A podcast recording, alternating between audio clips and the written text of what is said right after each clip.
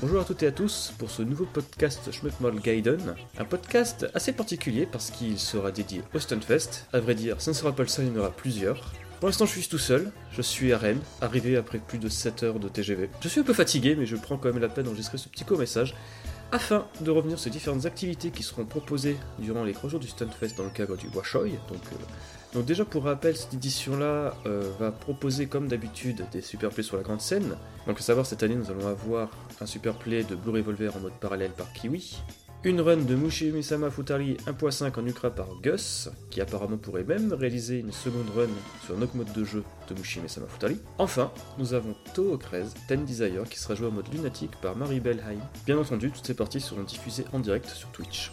Bien entendu, dans le cadre du Washoy, nous aurons toujours accès à un stand de freeplay. Donc cette année, le stand freeplay sera un peu plus réduit par rapport à celui de l'année dernière. En effet, on n'aura accès qu'à 6 bandes d'arcade, dont une qui sera en permanence connectée au compte Twitch de Yom. Donc ça se rapproche énormément de ce qu'on peut voir au Japon avec la Taito Hei. Pose exactement la même chose, généralement, qu'ils font des local tests, euh, des portages de M2. Enfin, à côté de cela, nous avons quand même avoir la possibilité d'accéder à une Nintendo Famicom pour jouer aux versions console de Gradius, Gradius 2 et Salamander, à retrouver aussi une Xbox avec des jeux Cave, ainsi que quelques postes Toho.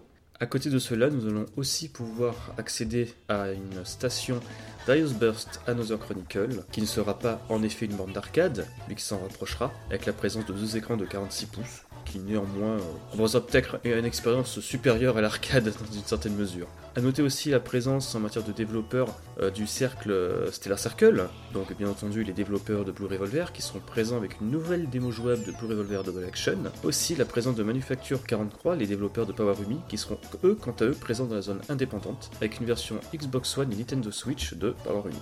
Un joli programme en perspective, mais pour toutes celles et ceux qui n'ont pas pu faire le déplacement à Rennes cette année, ne vous inquiétez pas car sur Schmuppemo nous avons décidé cette année de mettre les petits plats dans les grands, avec en effet outre notre petite couverture, on va dire, à notre échelle du Stunfest via Twitter avec le hashtag SEA Stunfest 2019.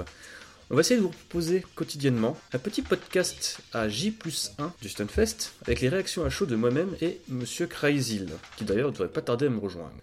Sur ces belles paroles, bah, je vous dis rendez-vous à demain sur Schmeppemol à 9h pour le second podcast Schmeppemol Guidance Special Stunfest, avec nos retours à chaud sur la première journée du Stunfest, donc le vendredi 17 mai. D'ici là, n'oubliez pas, mieux vous mouver plutôt que crever.